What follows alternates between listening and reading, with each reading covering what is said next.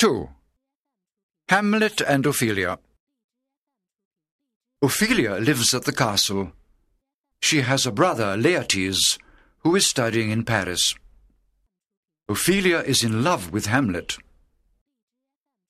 One day, while she is sewing, Hamlet comes to her room.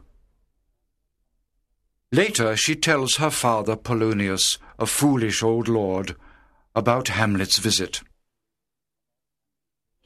Looked so sad. He was only half dressed. He stared at me, and then he left without saying a word. Is he mad for your love? I don't know, but I think so. I must tell the king and queen. Polonius trusts Claudius and Gertrude. He has no idea that Claudius is a murderer, or that Gertrude has been unfaithful to King Hamlet. Hamlet's love for my daughter has made him mad. That is possible. But how can we know for certain? We shall hide while Hamlet and Ophelia are talking. We shall listen to their conversation and discover the truth. You will see that I am right. Polonius gives instructions to Ophelia. He wants her to walk up and down the castle hall reading her prayer book. Ophelia, you must help us find out the truth about Prince Hamlet's madness.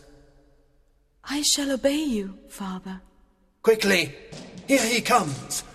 Pretend that you are reading. Hamlet is thinking deeply. He wants to escape from his problems by committing suicide. His mind is full of questions. To be or not to be? That is the question. Is it better to live or die? What happens after we die? Nobody knows. I am stupid. I must stop thinking and do something. I must discover the truth. But look, here comes Ophelia. Why is she standing there? Is it a trap? The prince is angry with Ophelia because he realizes that she is a spy for her father Polonius and King Claudius. I loved you once. I believed so. No, I never loved you.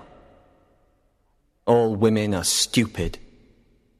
They paint their faces and talk foolishly. Nobody should get married.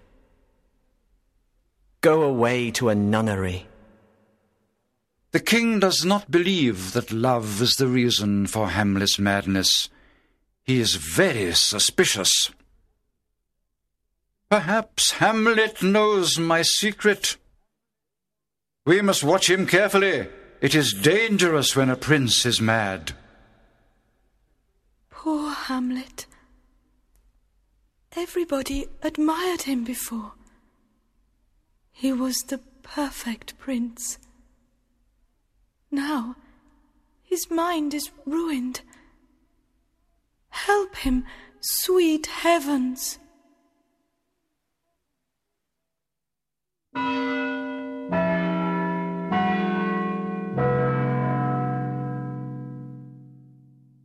Hamlet enjoyed making fun of Polonius. One day, the prince was reading a book when he met the foolish old lord. "Mm, What, what are you reading? Words, words, words. But uh, what is the book about? It's full of lies. The writer says that old men are foolish, weak, and have grey hair. Hmm. Can you see that cloud, Polonius? Uh, Yes, my lord. It looks like a camel doesn't it? Uh, yes, my lord. No, I think it looks like a weasel. yes, my lord.